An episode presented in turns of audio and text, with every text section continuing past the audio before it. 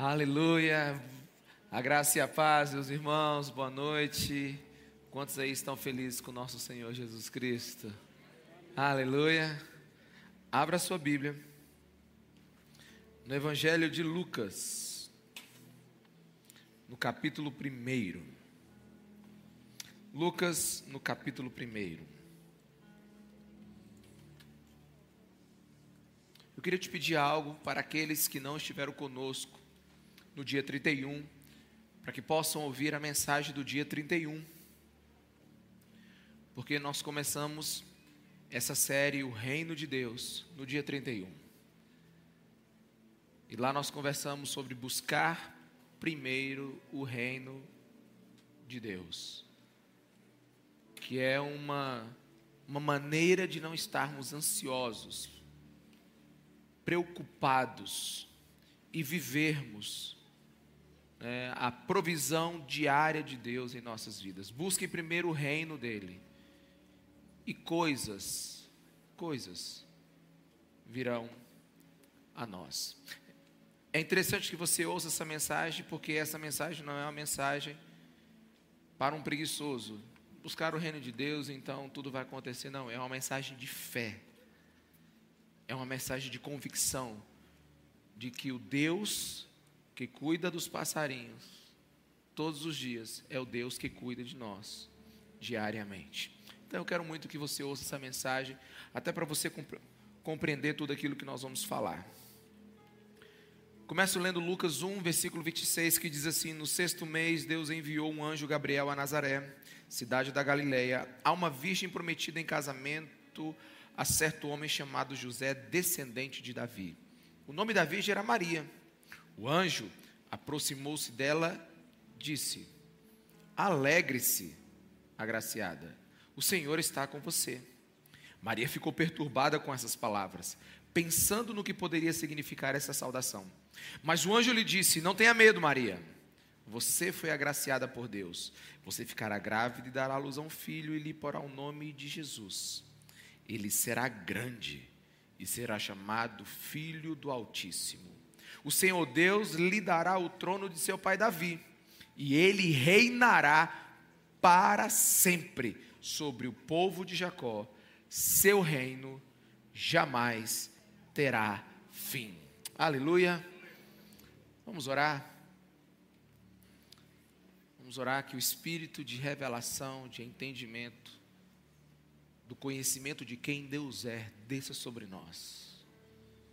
Senhor, como nós já oramos no começo desse culto, nos faz ver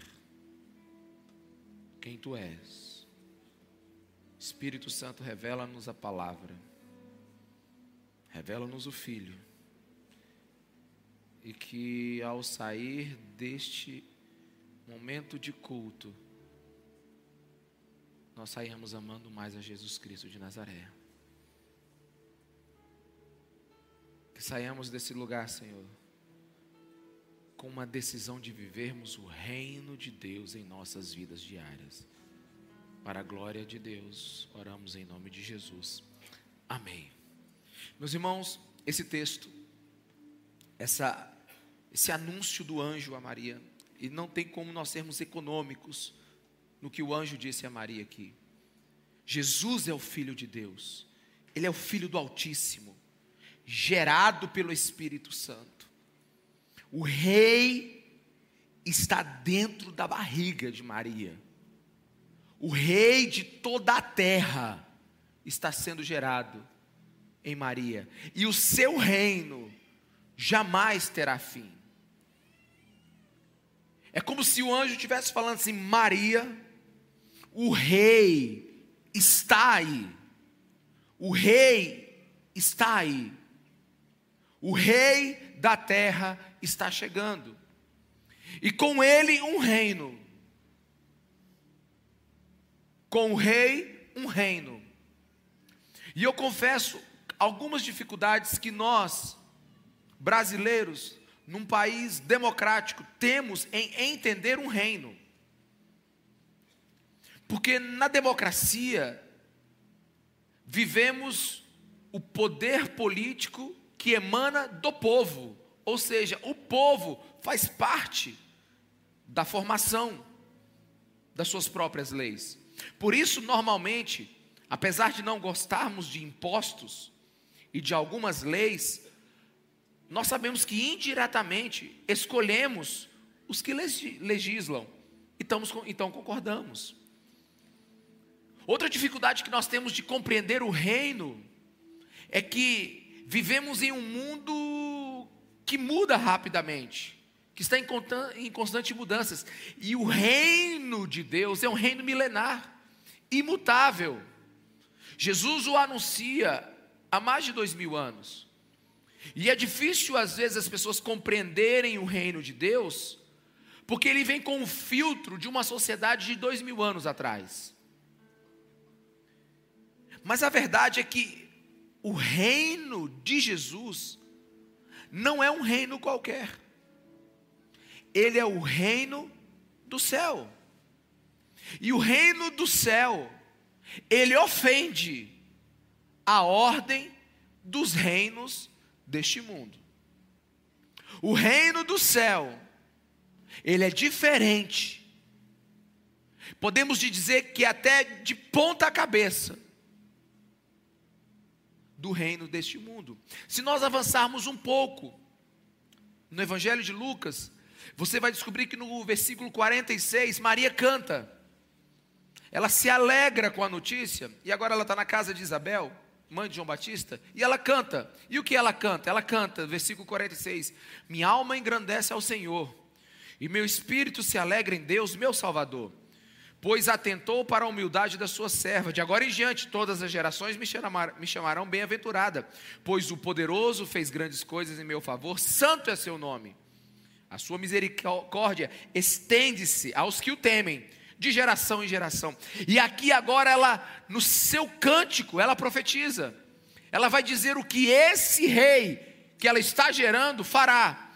Ele realizou poderosos feitos com seu braço, dispersou os que são soberbos no mais íntimo do coração, derrubou governantes dos seus tronos, mas exaltou os humildes, encheu as coisas, encheu de coisas boas os famintos, mas despediu de mãos vazias os ricos. Observe como ela está dizendo que é o reino deste rei. Esse rei que está aqui. Como é o reino dele?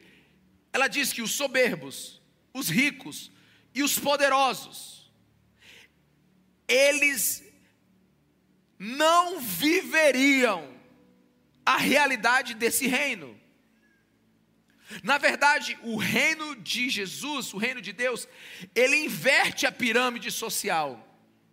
Os que pensam ser grandes, os que confiam em suas riquezas, os orgulhosos, nem parte desse reino estão. Mas a surpresa desse reino não é só que os orgulhosos, os grandes, os poderosos são abatidos. A surpresa desse reino é que os pobres, os humildes e os famintos, como Maria canta, eles saem debaixo da pirâmide e vão para cima. Porque bem-aventurados, felizes são os humildes de espírito, e algumas versões pobres, porque deles é o reino dos céus. Bem-aventurados os mansos, porque herdarão a terra. Maria canta palavras de julgamento para orgulhosos e canta esperança para os que eram pisados naquele tempo. Então, o reino inaugurado por Jesus, pelo rei que está aqui, esse reino messiânico, ele vai virar o mundo de cabeça para baixo, já está virando. O Messias que está chegando é o Messias às avessas, contrário a tudo que já foi visto ou esperado. Orgulhosos neste reino serão abatidos, humildes serão exaltados é um reino completamente diferente de todo o reino que já existiu nessa terra. E nós precisamos pensar em muitas coisas para compreendermos a realidade desse reino. Como, por exemplo, pense comigo agora. Por que que você aceitou o salário mínimo de 1.412 reais, num país que é a nona potência no mundo econômico. Por que que você aceita, por exemplo, a tabela FIP, Fundação Instituto de Pesquisas, para avaliar o preço do seu carro, quando ela pode aumentar ou diminuí-lo mês a mês? Por que, que você aceita o índice do IGPM, que é o índice geral de preços de mercado, que regula inclusive o aluguel, que pode aumentá-lo ou diminuí-lo? Por que, que a gente aceita o preço do dólar? Por que, que a gente aceita a, a, a, a, a taxa que dita os juros da economia, a, taxa, a taxa Selic? Sabe por que, que nós aceitamos tudo isso? É porque nós aceitamos sem questionar, porque aceitamos o governo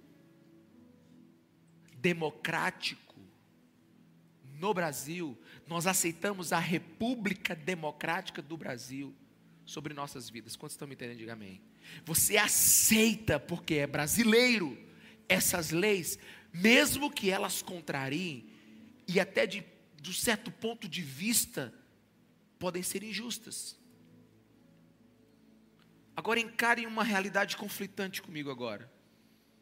Dizemos ser cristãos. Cremos na palavra de Deus dizemos que ela é a nossa regra de fé e prática. Dizemos que ela é a constituição do reino de Deus, que é a lei maior, que é a nossa bússola moral. Concordamos com ela em 1 Pedro 2,11, que diz que nós somos peregrinos em terra estranha. Mas, meus irmãos, é flagrante que uma enorme parte de cristãos sequer sabem dos valores do reino de Deus. E muitos que sabem não estão obedecendo. E eles começam até a reclamar: Pastor, se eu obedecer tudo o que Jesus pede em seu reino, os meus negócios não vou engrenar.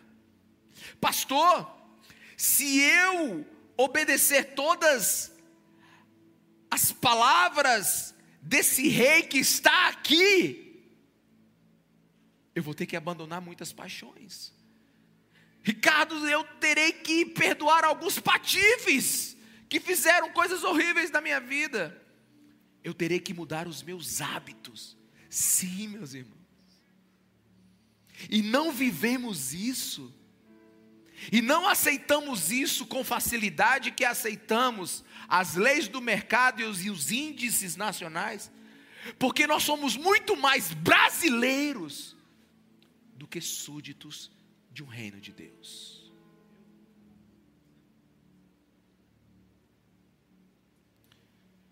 Eu não estou falando para você ter uma desobediência civil. Mas eu estou falando que existe um reino que precisa ser manifestado naqueles que creem em Jesus Cristo como seu Senhor e Salvador. Sabe? E não é sem razão que no transcorrer do seu ministério, Jesus constantemente perguntava para os seus discípulos se eles estavam entendendo o que está acontecendo.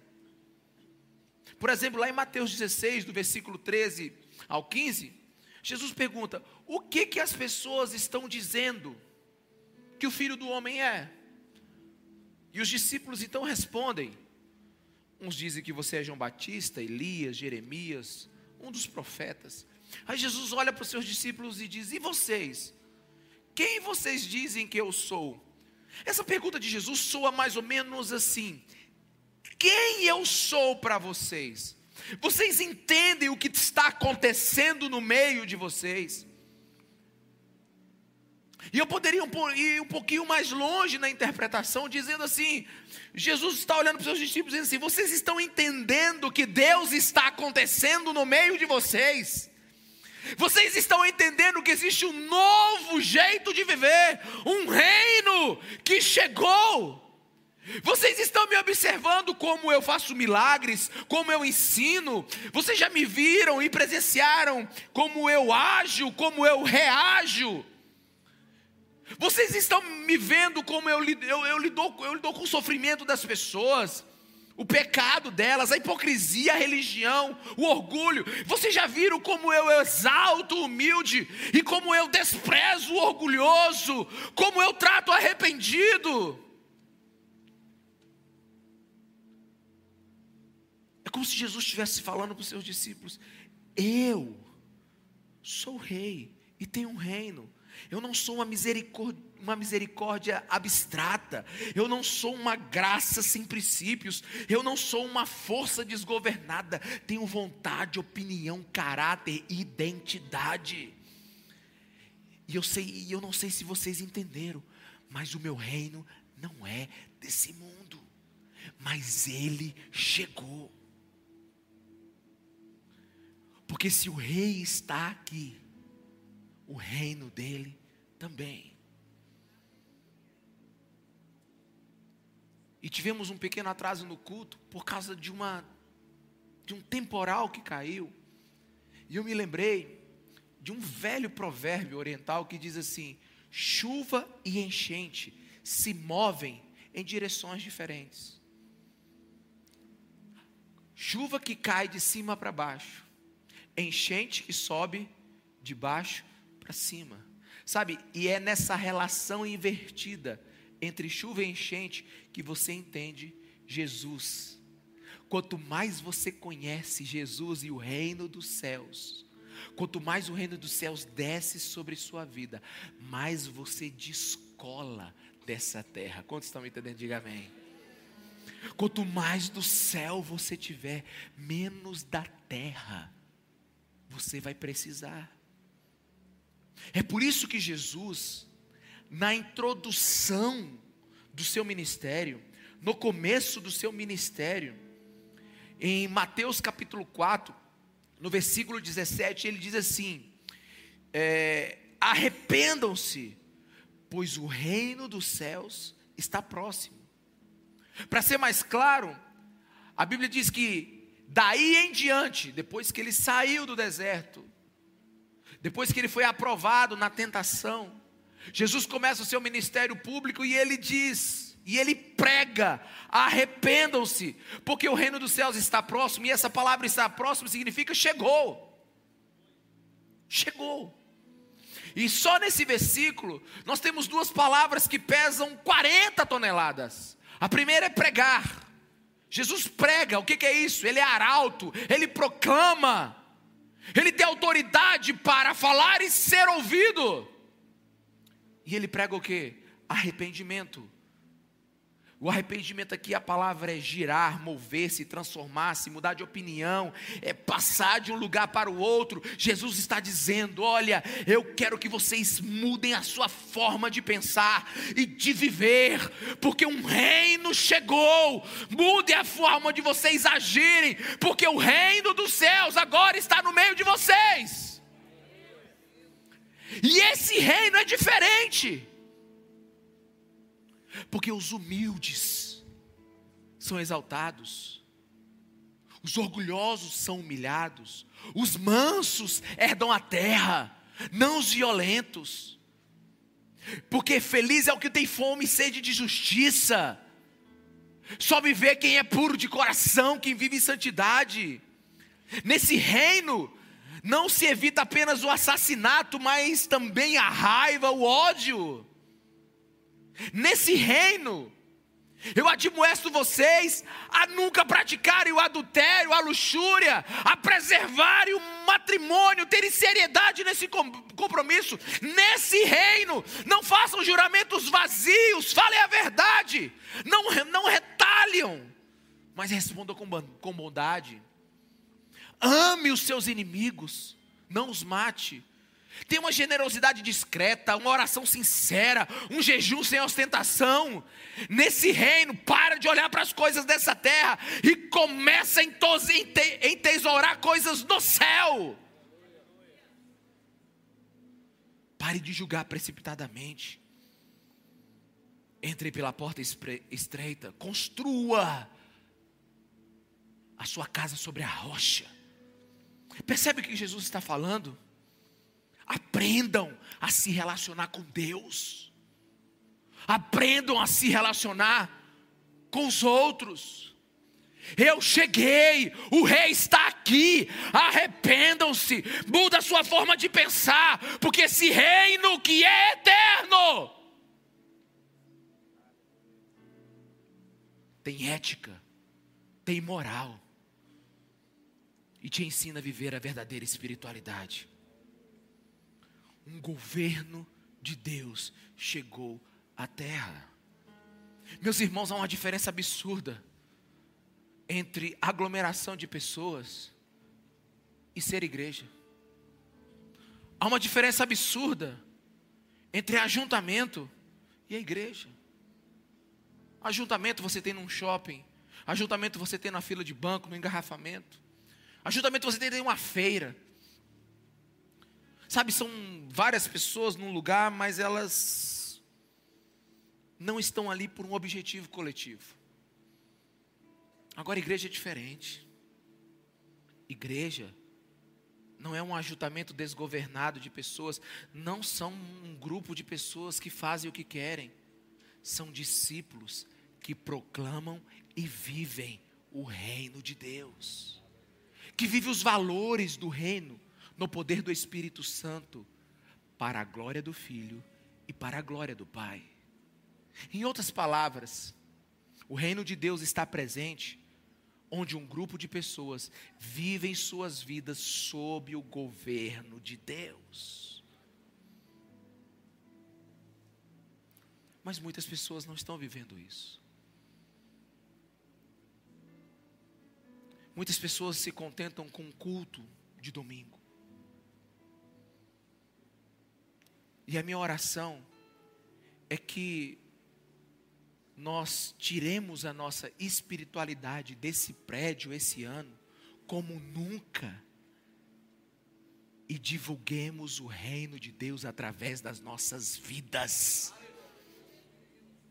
Que essa cidade seja tocado pelo reino de Deus que existe dentro de você. Porque o reino de Deus não está ali, o reino de Deus não está lá, ele não é visível, ele está dentro de mim. Mas a partir do momento que a justiça de Deus é imputada a mim e esse reino vem a mim, eu preciso comunicar esse reino aonde eu for. Mas muitos querem Jesus mas rejeitam o reino. Querem Jesus, mas não querem um rei. Não respeitam suas palavras, acham os valores do reino desconfortáveis Acham até interessante as parábolas de Jesus, ficam maravilhados com a, a, a, a, precisão moral, ética e a síntese absurda do Sermão da Montanha como um dos textos mais extraordinários escritos e lidos. Mas quando começam a verdadeiramente entender a verdade sobre Jesus e Suas palavras, nós precisamos compreender que essa verdade desafia o nosso estilo de vida atual. Quantos me entendem? Diga amém. Sejamos honestos, irmãos. É muito comum ter pessoas com tendência de idealizar um Jesus pelo qual elas gostariam de se relacionar. Tipo assim, um Jesus que não cause problema para elas. Um Jesus que não fere a vida delas um Jesus que não perturbe elas. Só tem um problema: não existe o Cristo desta maneira disponível nas Escrituras. Sexta-feira, eu pesquisando no Google e coloquei a palavra Jesus e dei enter em 0,27 segundos, apareceu 2 bilhões 450 milhões de resultados. Você ouviu? 2 bilhões 450 milhões de resultados.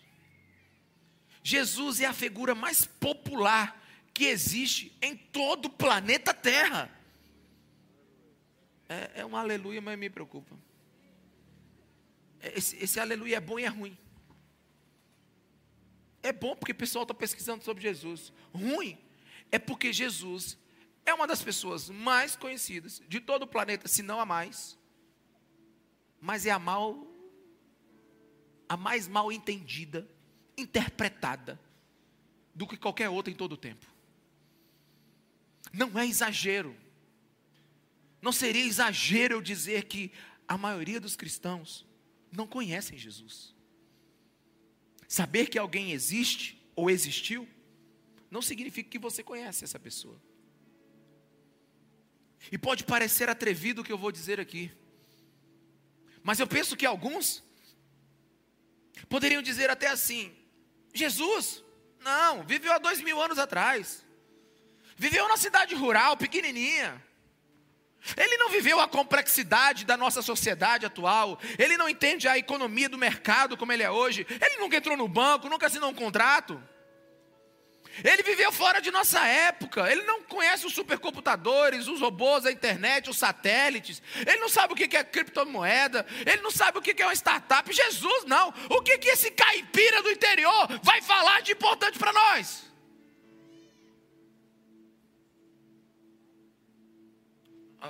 Mas talvez você está dizendo, pastor, não seja rude com Jesus, falando dessa maneira. Não, rude é quem chama Ele de Senhor e Salvador e não vive os valores do reino.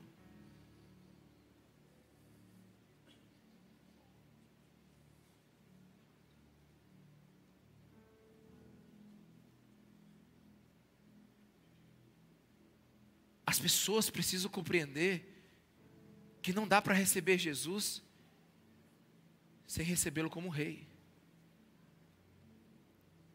Alguns ainda poderiam contestar e dizer assim: ah, não, dava para perdoar dois mil anos atrás, mas hoje não dá, não.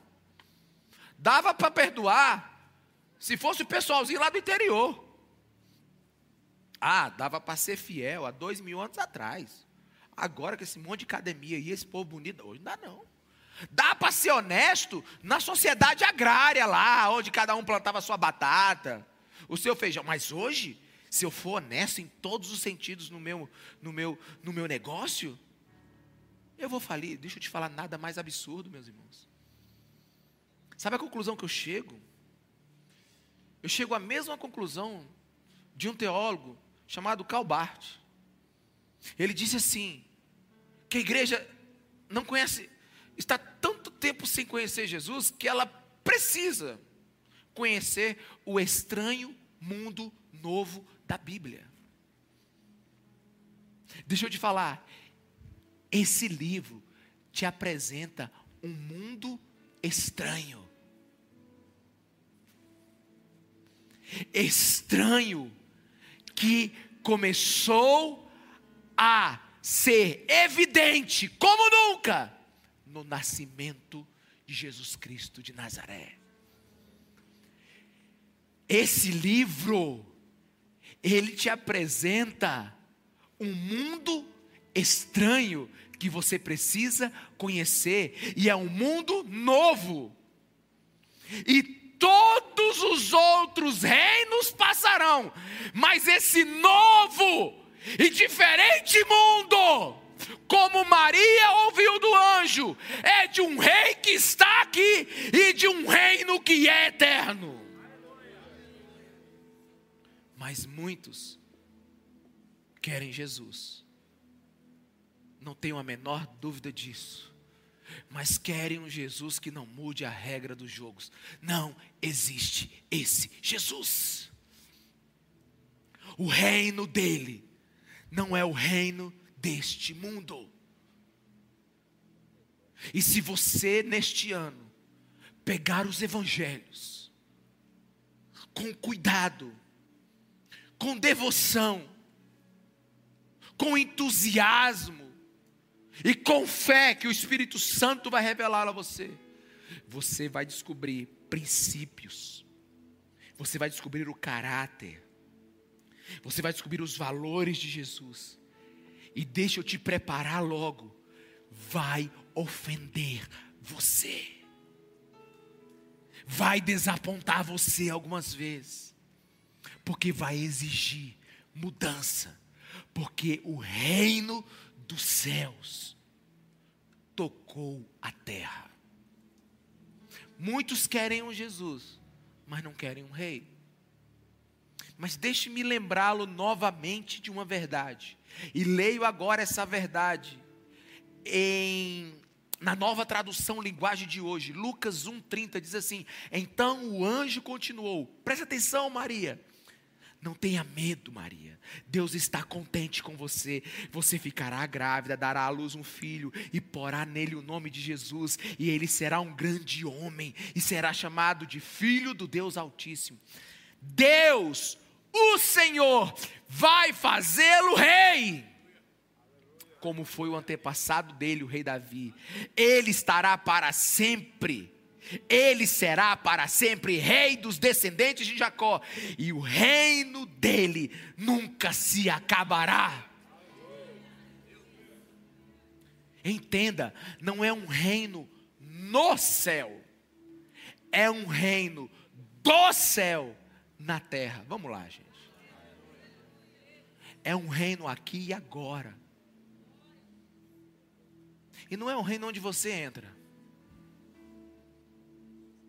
É um reino que entra em você.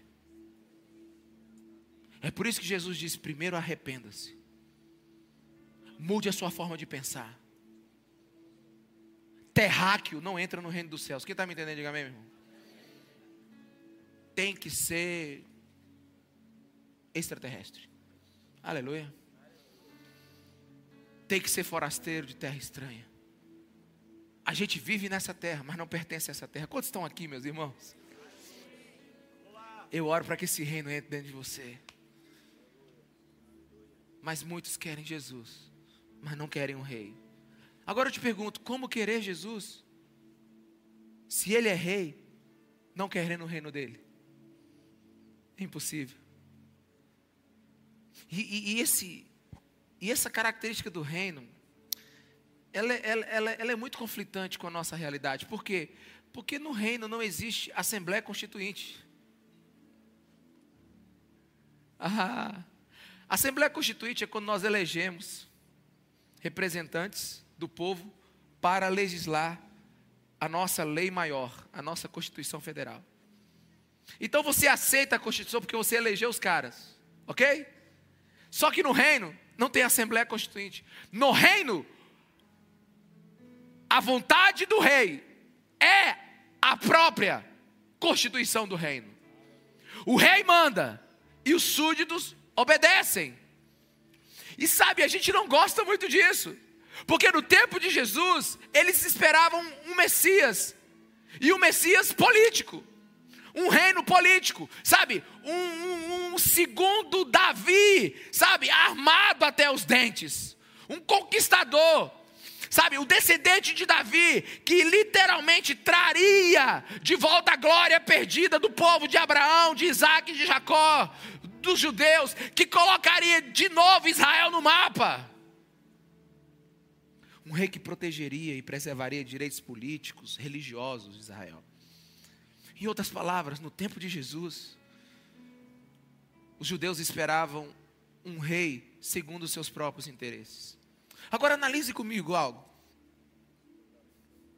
Aqueles que esperavam o Messias, o rei, o descendente de Davi, que estudavam sobre ele, que tentavam entender todas as profecias sobre ele, mataram ele. Agora, sabe quem matou? Quem foi morto, perdão?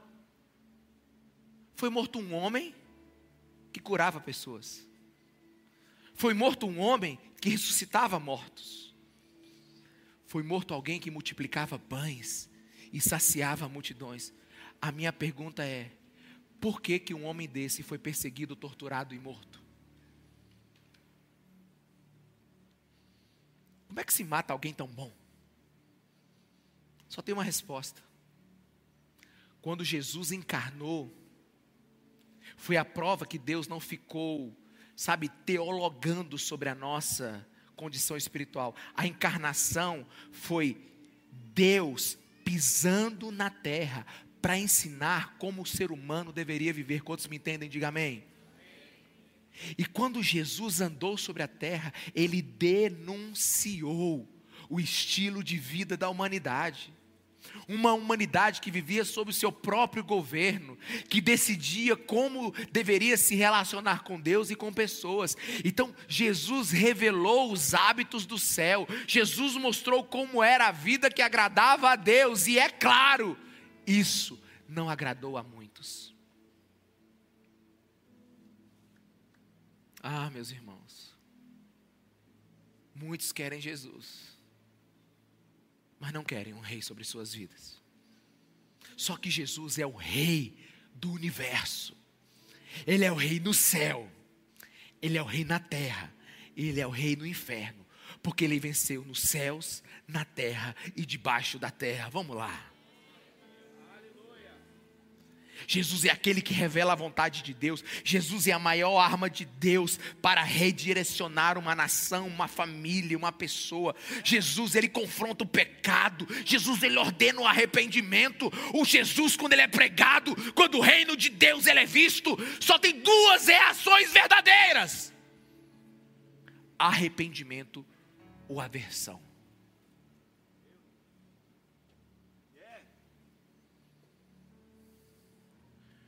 Tem um Jesus fake sendo pregado por aí, que todo mundo gosta dele, que ninguém está chateado com ele. Mas deixa eu te dizer o que vai acontecer, vai acontecer esse ano, em nome de Jesus na sua vida. Você vai abrir os evangelhos e vai ver o dedão de Jesus na sua cara dizendo: muda. Aleluia. Posso ouvir um amém, irmão? Muda! Porque o reino de Deus denuncia uma vida que não está alinhada com Deus. Mas tem um Jesus aí fake. Todo mundo gosta dele. E deixa eu te falar uma coisa, meus irmãos.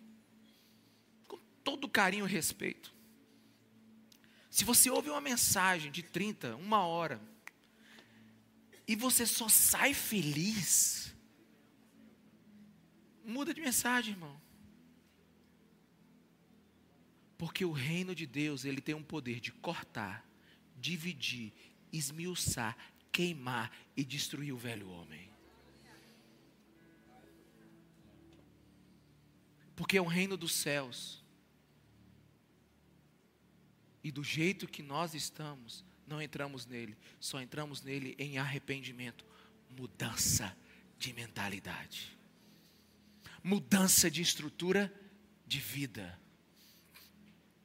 A minha oração é que Jesus brilhe na sua vida, como nunca brilhou, como o sol. Mas deixa eu te dizer o que os puritanos gostam de falar muito sobre isso. Eles dizem que quando a glória de Deus vem no lugar, o calor da presença do divino vem no lugar, o mesmo sol que derrete o gelo endurece o barro. O mesmo Jesus que gera arrependimento ele gera aversão. O mesmo Jesus que faz alguém chorar por saber que é pecador e que precisa ser transformado, é o mesmo Jesus que é odiado, porque muitos não querem esse Jesus. Sabe, o Filho de Deus, ele não é um Cristo de pelúcia, aleluia, irmão. Ele vai olhar para você e vai dizer: arrependa arrependa-se, porque o reino de Deus está aqui. O rei chegou e quem manda é ele. Não gosto dessa mensagem. Pois procura outro lugar, irmão. É, é sério. Pode procurar. Porque a Bíblia não autoriza nenhum pregador a pregar outra mensagem. Fraciona a Bíblia para poder pregar outra mensagem oculta versículos para poder pregar outra mensagem, inventa para pregar outra mensagem. Mas o Jesus da Bíblia, ele é rei e o reinado dele tem princípio.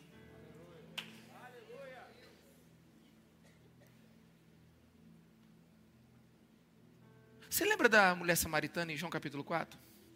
A conversa, poço, balde, corda, tô com sede, meio-dia. Alguém lembra? Aí de repente a mulher pergunta assim: Jesus, onde é que adora? Eu estou querendo ir para o culto domingo. Qual é o endereço da igreja? É lá no Monte Jerezim? Ou lá no Monte Jerusalém? Qual é o templo certo para adorar? Onde é que eu encontro Deus? Ele diz assim: Cadê teu marido? Ela diz: Não, Jesus, eu estou com essa outra coisa. Eu quero ir para a igreja. Jesus pergunta: Como é que está a tua vida? Alguém está me entendendo? Alguém aqui, meu irmão? Porque tem gente que só quer ir para a igreja. Jesus chegou para a mulher samaritana e disse assim: Ó, passaram o ciclo pela tua vida. E o cesto que você está é da vizinha. Você quer fazer o que na casa de Deus? Arrume tua vida. Porque a adoração não é ir para um lugar, a adoração é responder às ordens do reino de Deus.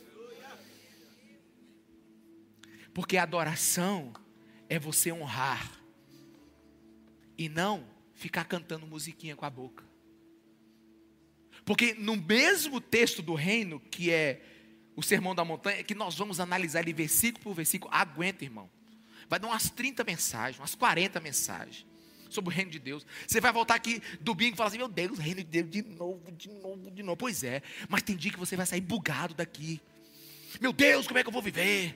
E agora? E agora? E, e, e, como é que eu vou fazer? Sabe, a palavra de Deus, o reino de Deus vai começar a entrar no teu coração. E você vai sair segunda-feira assim com medo de abrir a porta da casa. Porque você vai ter que mudar seu estilo de vida. Ou vontade de dizer um monte de coisa. Mas é porque fica mensagem carapuça, porque eu fico olhando para alguns aqui eu não tenho que pregar de costa.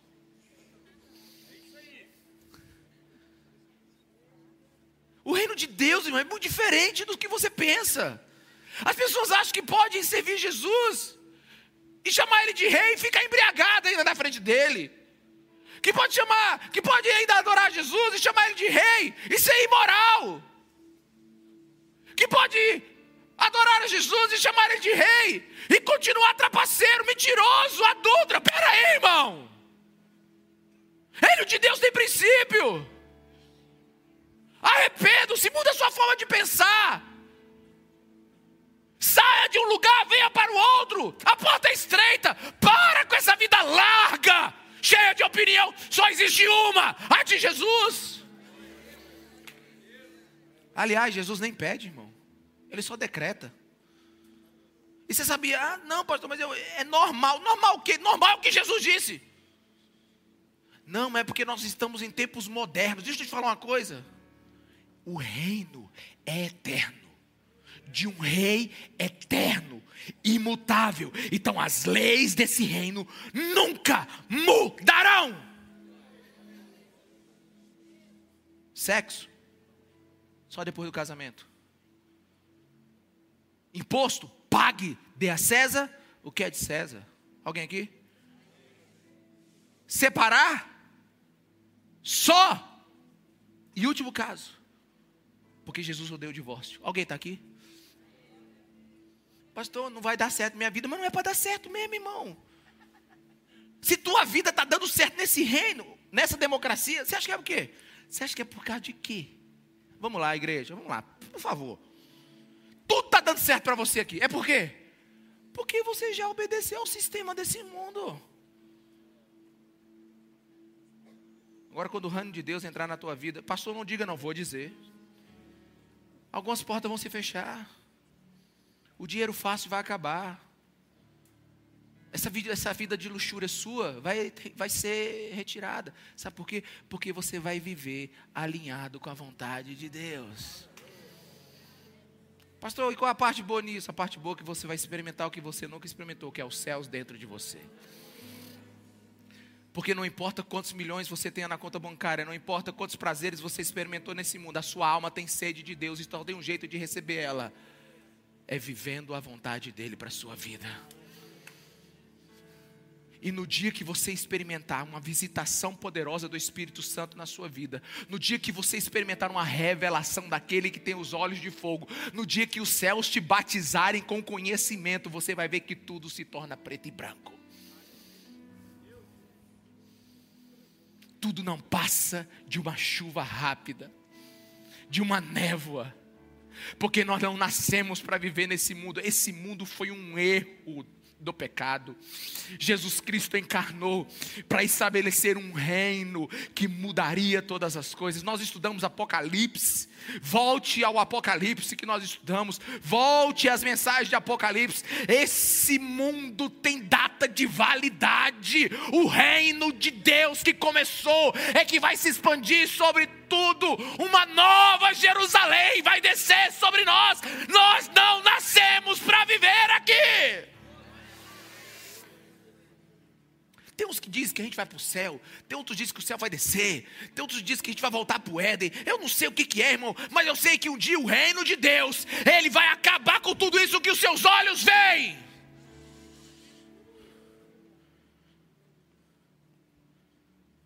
Porque é um reino eterno.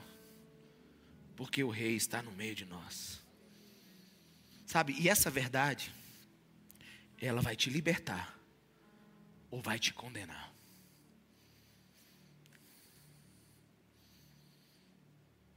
Até porque Jesus chegou para Pilatos e disse assim: Olha, todos que são da verdade me ouvem. Então eu não quero convencer ninguém aqui. Porque os que são da verdade vão reconhecer a verdade. O Espírito vai falar com você. Mas deixa eu te adiantar algumas coisas. Não tem nada nessa terra que Jesus não pise nela e diga: é meu. Não tem nada no universo, como diz Abraham Kuyper. Não tem um centímetro quadrado em toda a existência, em todas as galáxias. Não tem um lugar, não tem um carro, um computador, uma roupa, tudo é dele. Pastor, não estou gostando, não estou perguntando. Eu só estou te expondo as escrituras. Sua roupa, seu celular, seu computador, sua profissão. Mas o carro está no meu nome, é só enganação, é de Jesus, meu irmão. Jesus, Ele é Rei. Ai, irmãos, eu estou muito animado.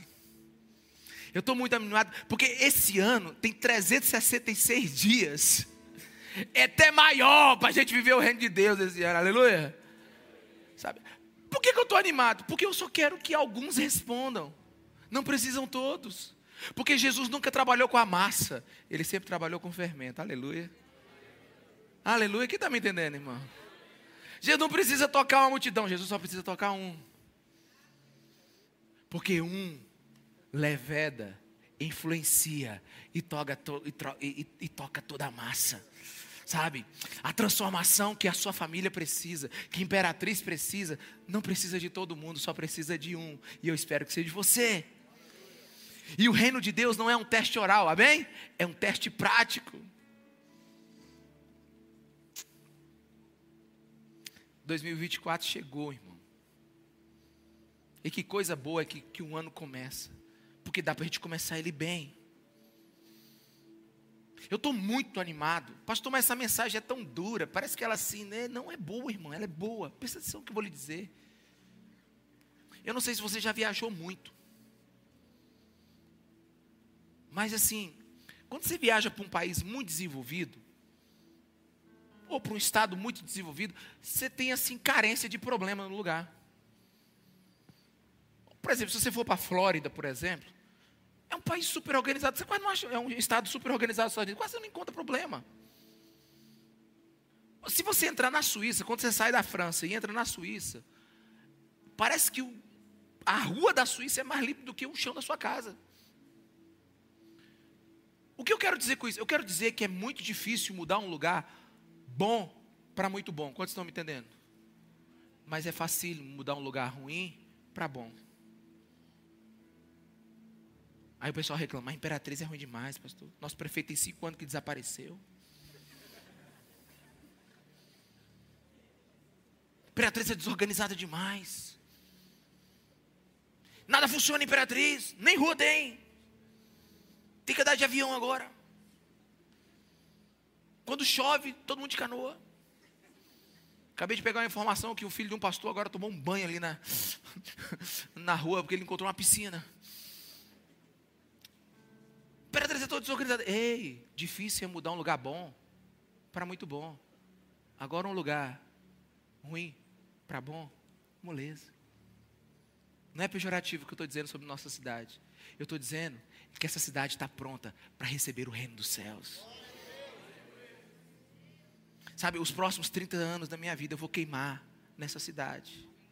Porque eu quero ver o reino dos céus nessa cidade.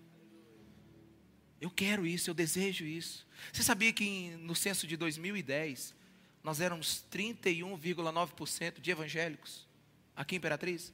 Vamos dizer que a gente não aumentou muito, vamos dizer que a gente diminuiu, vamos dizer que a gente é 30%. Somos 30%, ok? Numa cidade de 300 mil habitantes, 30%, alguém me ajuda aí? 90 mil. Vamos dizer que desses 30%, somente 10% vive o reino de Deus. 3%. Que equivale a quantos? 9 mil pessoas. Tu imagina 9 mil pessoas. Presta atenção no que eu vou dizer. 9 mil pessoas amanhã de manhã, saindo com o dente travado. Eu vou viver o reino de Deus nessa cidade.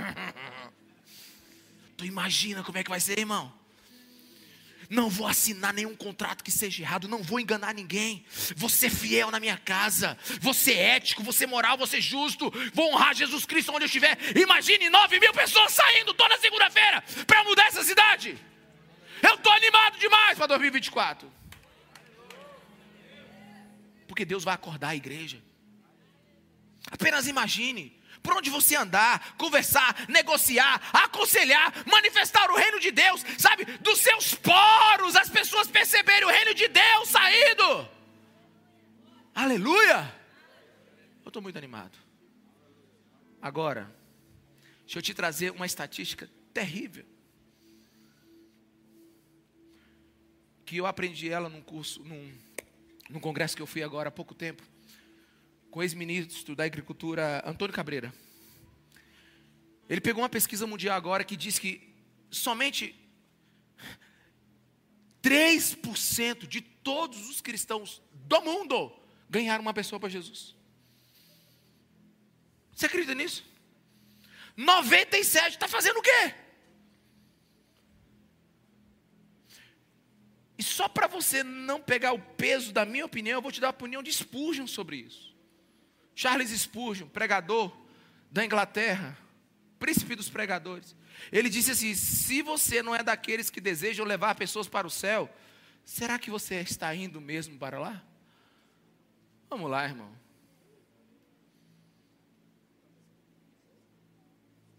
Somente 3% dos cristãos levaram alguém para perto de Jesus, pelo amor de Deus. Onde é que está o reino de Deus na vida dessas pessoas? Tudo bem se a gente estivesse na janela 10 por 40. A janela 10 por 40 é, é, é, latitude, paralelos lá, uns graus lá, 10 graus, 40 graus, que, que no final das contas dá 68 países que comportam 66% da população mundial. Lá, lá é proibido pregar o evangelho. Tudo bem. Lá não dá para reunir assim, todo mundo é preso. Ok. Mas aqui no Brasil, vamos lá, gente. Você conhece a janela 8 por 18? Conhece a janela 8 por 18? 8 horas que você começa a trabalhar e 18 que você termina? Será que você não pode deixar um momento desse dia para você glorificar a Jesus, para você não viver, para você despertar, para você proclamar, para você o reino de Deus? Vamos lá, meus irmãos. Onde é que o reino encontra lugar no seu dia?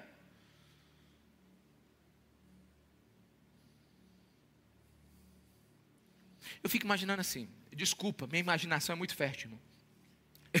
Quando eu preparo a mensagem, eu fico pensando um monte de coisa. Eu imaginei assim, se Jesus falasse assim: Deus, manda os mísseis teleguiados aí agora, bilhões, que só atinjam quem não vive o reino de Deus. só atinjam aqueles que não vivem o reino. Aí a gente faz o culto de domingo que vem. Cadê o irmão? Explodiu. Estava andando de moto, pá! E o outro foi a casa inteira. Deus do livre, irmão. Mas graças a Deus que essa ideia é minha. Mas tu imagina, mísseis teleguiados só para aqueles que não vivem o reino de Deus. Ah, tinha gente que via viver debaixo da terra.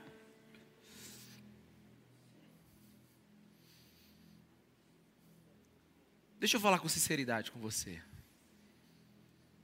Se você não vive o reino de Deus, é possível, não estou te julgando, que você não tenha se dado conta que nem salvo ainda é.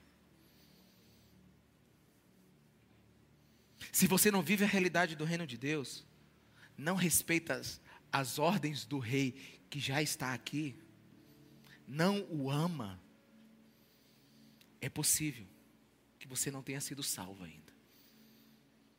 Você está em grande perigo. Porque quando nós entramos no reino de Deus e entramos porque nos arrependemos e nos arrependemos porque reconhecemos que Jesus Cristo é nosso Senhor e Salvador, Ele muda a fonte de nossas vontades, Ele, ele, ele, ele ajusta a nossa mente à mente de Deus, e o governo de Deus vem sobre o nosso coração. Pensa no que eu estou falando. Pastor, mas esse caminho é difícil. Não é difícil nem fácil, irmão, é o único. Quem é, quem é que reclama de um caminho único? Só o tolo. Quantos estão me entendendo? Se você tem dois caminhos que te levam a um lugar e um é melhor do que o outro, e os dois levam, mas tudo bem. Tolo é se você pegar o pior. Mas se você só tem um caminho, só tem uma verdade, e só tem uma vida, olha para mim, que dê sangue, que te custe a sua alma, a sua vida, ande por ele. E não se esqueça que esse rei que eu estou falando aqui, ele não é um tirano, ele é o nosso Salvador. Ele se colocou entre nós e Deus. Jesus é o único rei que o seu manto é tingido de sangue. Ele é o nosso intercessor. Ele foi o sacrifício por nós. Ele veio primeiro para nos buscar e nos salvar. Ele é conciliador entre nós e Deus, é Ele que regula a paz entre nós e Deus, a amizade entre nós e Deus, é Ele que suportou a ira de Deus para que nós recebêssemos o amor de Deus, é Ele que fica entre nós e Deus, tornando possível homem e Deus no mesmo lugar. Alguém aqui? E você não quer obedecer esse rei? Eu creio num universo que tem um Jesus que é rei. E se você crê nisso, você precisa se dobrar diante dele. E como é que se entra nesse reino? Só de um jeito. Não quebra a porta, não força, não entra com muita bagagem porque o caminho é estreito. Como diz o Martin Lloyd Jones, se sua mochila está larga demais, você não entra, porque ali só passa você remido, redimido e lavado pelo sangue de Jesus. E como é que entra no reino de Deus? Nascendo de novo. Morrendo para a sua vontade. Reconhecendo que é pecador. Reconhecendo que é completamente terráqueo. E perdeu a sua cidadania do céu. Mas pelo poder do sangue de Jesus você o recebe e ele te introduz no reino. Simples? Não. Verdade? Absoluta. E eu eu me lembrei de um fato ontem que durante um tempo eu eu lutei com o Gifu. Fica só a dica, viu?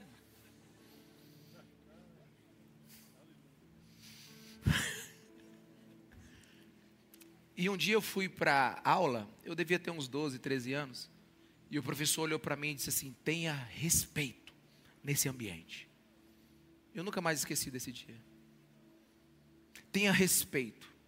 E de todas as palavras que esse professor falou para mim, a que mais ficou cravada no meu coração foi respeito. E ontem, por curiosidade, eu fui estudar a etimologia da palavra respeito. E respeito, no português, é a junção de duas palavras no latim: re aspecto, que significa ver pela segunda vez. É o que a mãe fala para o filho quando ela desrespeita ele. Tenha respeito, ou seja, repense o que você fez. Refaça a sua atitude. Reveja Veja de novo como é que se trata alguém. E eu vou te dizer: a igreja precisa aprender a ver de novo o rei que está aqui. Precisa ter respeito por ele. Porque o reino de Deus chegou. Ele é eterno. Todos passarão, menos esse. É possível que daqui a 50 anos, 90% de nós aqui já estejamos mortos. Pense no que eu estou falando. Se agarre ao que é eterno. Dispense o que é temporário. Desfaça a sua vontade. Dobre os seus joelhos. Até que Deus, em misericórdia e graça, te dê poder do Espírito Santo para viver o reino dele nessa terra. Aleluia. Fica de pé no seu lugar.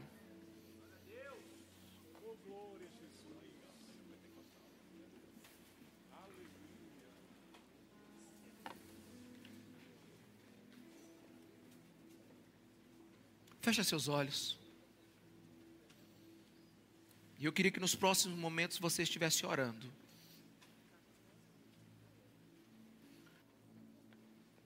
Começasse a orar. Não fique esperando a hora de ir embora. Não, pelo contrário. Espere a hora da visitação do Espírito Santo de Deus agora na sua vida. Eu sei que Ele já falou ao seu coração.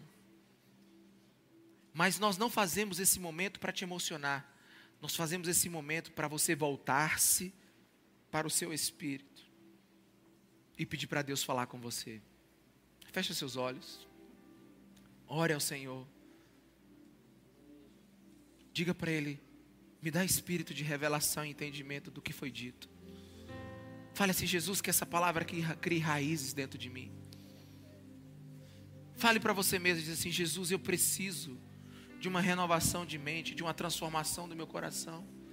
Ou talvez você que seja um pouco mais sincero ainda, diga assim: Senhor, eu ainda estou perdido. Salva-me. Salva-me. Mude-me. Transforma-me. Vem com teu reino sobre mim. Que venha o teu reino sobre mim. Que venha o teu reino sobre mim. Começa a abrir tua boca. Começa a ouvir a sua própria oração agora. Peça isso ao Senhor. Vamos orar. Pai nosso no céu, Santo é o teu nome, teu reino. Buscamos, tua vontade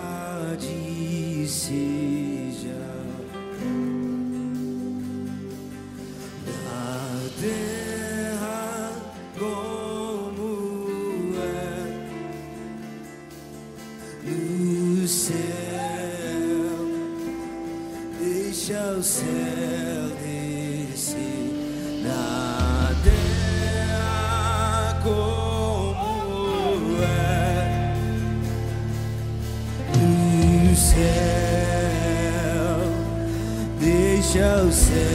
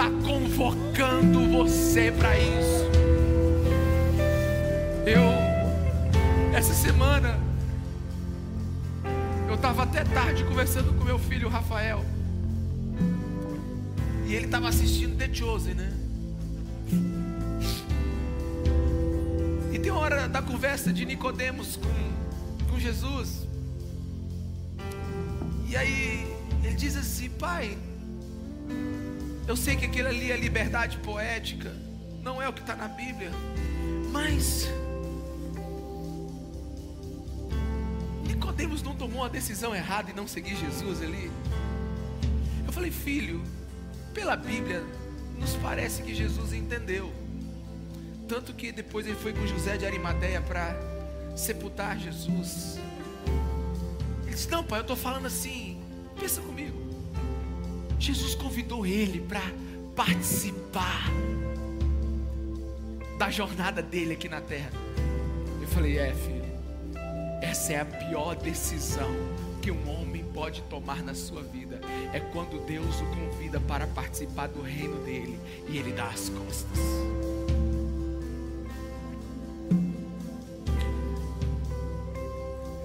Porque quando a nova Jerusalém voltar nós, quando tudo nesse mundo que nós conhecemos se acabar, quando os nossos anos evaporarem, você vai perceber, talvez tarde demais, que a única vida que vale a pena é a vida que aquela envolvida pelo reino Deus hoje está convocando a igreja para viver um novo tempo. Sabe, e eu queria convidar você, cristão, você que está me ouvindo aqui agora, ou talvez você que não ainda é, não aceitou Jesus, mas você que deseja viver o reino de Deus, fazer de 2024 o ano mais escandalosamente cristão da tua vida. Eu queria convidar você a sair do seu lugar e vir aqui à frente para a gente orar. Porque Jesus está chamando a igreja dele para esse tempo. A igreja está a igreja está sendo convocada para viver o reino de Deus nesse tempo. Aleluia. Aleluia. Sabe, é o tempo de você viver uma submissão a Jesus como nunca viveu em todos os tempos. É um tempo de entrega como nunca nós vivemos em todo o tempo. É uma única oração: venha o teu reino sobre nós, seja feita a tua vontade, na minha vida, no meu coração. Que o teu governo entre dentro de mim, como existe o teu governo nos céus. É disso que Deus está falando conosco nesse tempo. É isso que o Espírito Santo está falando para a igreja. Eu convoco a minha igreja para ser ponta de lança nesse tempo, para acabar com, com esse negócio de crente de segunda categoria e viver o reino de Deus.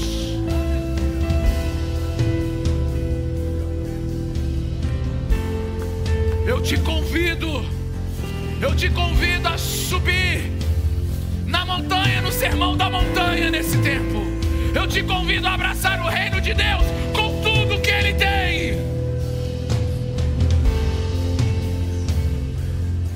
Faça prova de Mateus capítulo 6, 33. Buscai primeiro o reino de Deus e coisas lhe serão acrescentadas.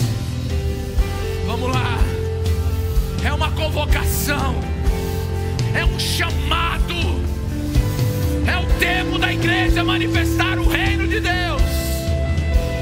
Espírito Santo de Deus, aumenta a tua presença aqui no nosso meio,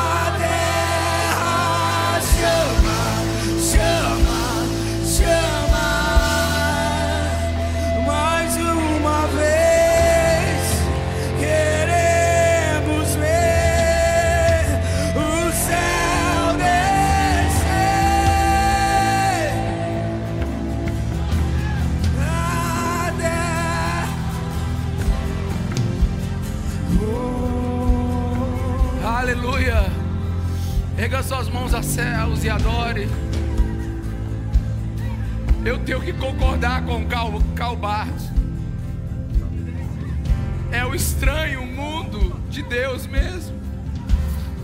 Mas não é estranho porque é esquisito. É estranho porque é extraordinário. É diferente, é único, é singular. E faço minhas as palavras de A.W. Tozer. Cristão é uma pessoa estranha. Não estranha porque é esquisito, mas é estranha porque é do céu. Que o Espírito Santo de Deus aprofunde essas palavras dentro da sua alma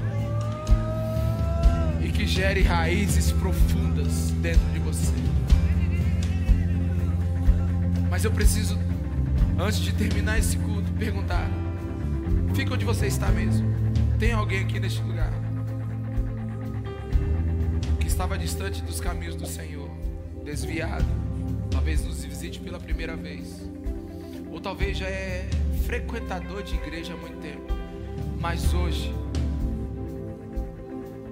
recebe e quer receber Jesus Cristo como seu único Salvador. Tem alguém aqui neste lugar? Se tiver, levanta sua mão. Aleluia. Tem mais alguém? Tem mais alguém? Aleluia. Aleluia. Tem mais alguém? Levante a sua mão, vem aqui para o centro que eu quero orar por você. Tem mais alguém? Isso, sai do seu lugar. Aleluia. Aleluia. Aleluia. Aleluia. Aleluia. Aleluia. Louvado seja o nome de Jesus. Olha para mim, vocês aqui. Se vocês creem em Jesus Cristo como seu único, absoluto e suficiente Salvador, muitas coisas acontecem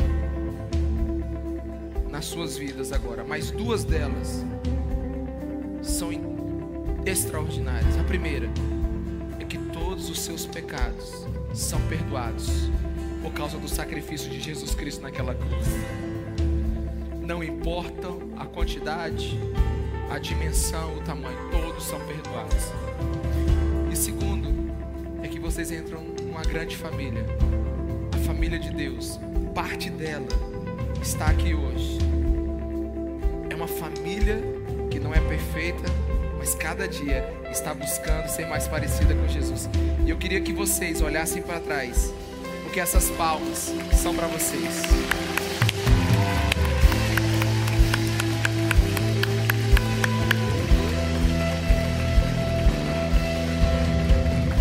Aleluia. Acompanhe esse pessoal bonito aí.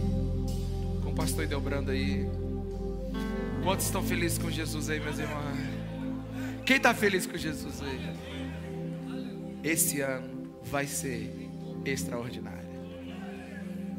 Isso não é palavra de alta ajuda. É palavra dos céus para nós. Nós vamos viver o reino de Deus. Nós vamos subir um degrau da nossa espiritualidade. Aleluia. Que a mão do Senhor esteja sobre você essa semana.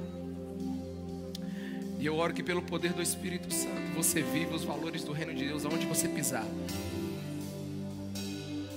Você seja sal e luz nessa terra, na nossa cidade, no seu trabalho, na sua família.